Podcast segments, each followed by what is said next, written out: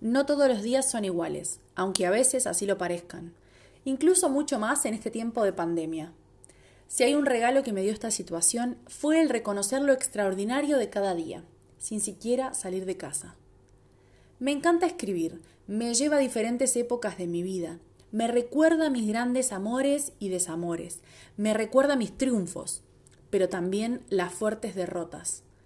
Me acerca a mis sueños y me inspira, me leo y me releo y aprendo de lo que vivo.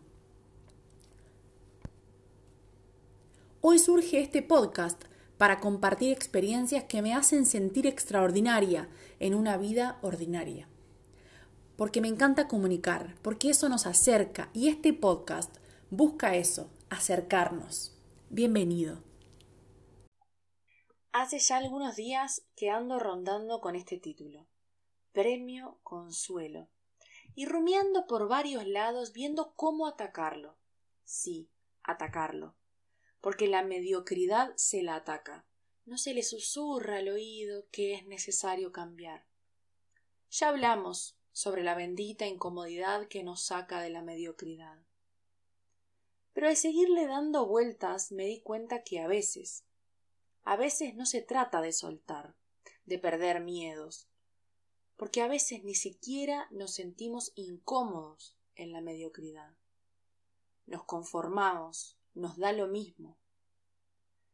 Vemos la vida como una carretera que nos lleva y no nos damos cuenta que somos nosotros los que pueden conducir el camino. Entonces dejamos en otros la responsabilidad de si nos va bien o mal. Nos quedamos ahí, llorando si nos caemos y esperando que alguien nos venga a dar un caramelo y decir que todo va a estar bien.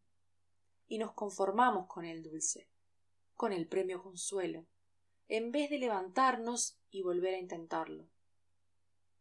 El premio lo tiene el ganador, el premio consuelo, quien se conforma con haber participado. Nadie dice que está mal participar para divertirse en un juego.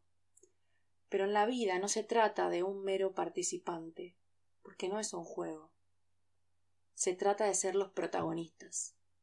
¿Y vos? ¿Cuál sos?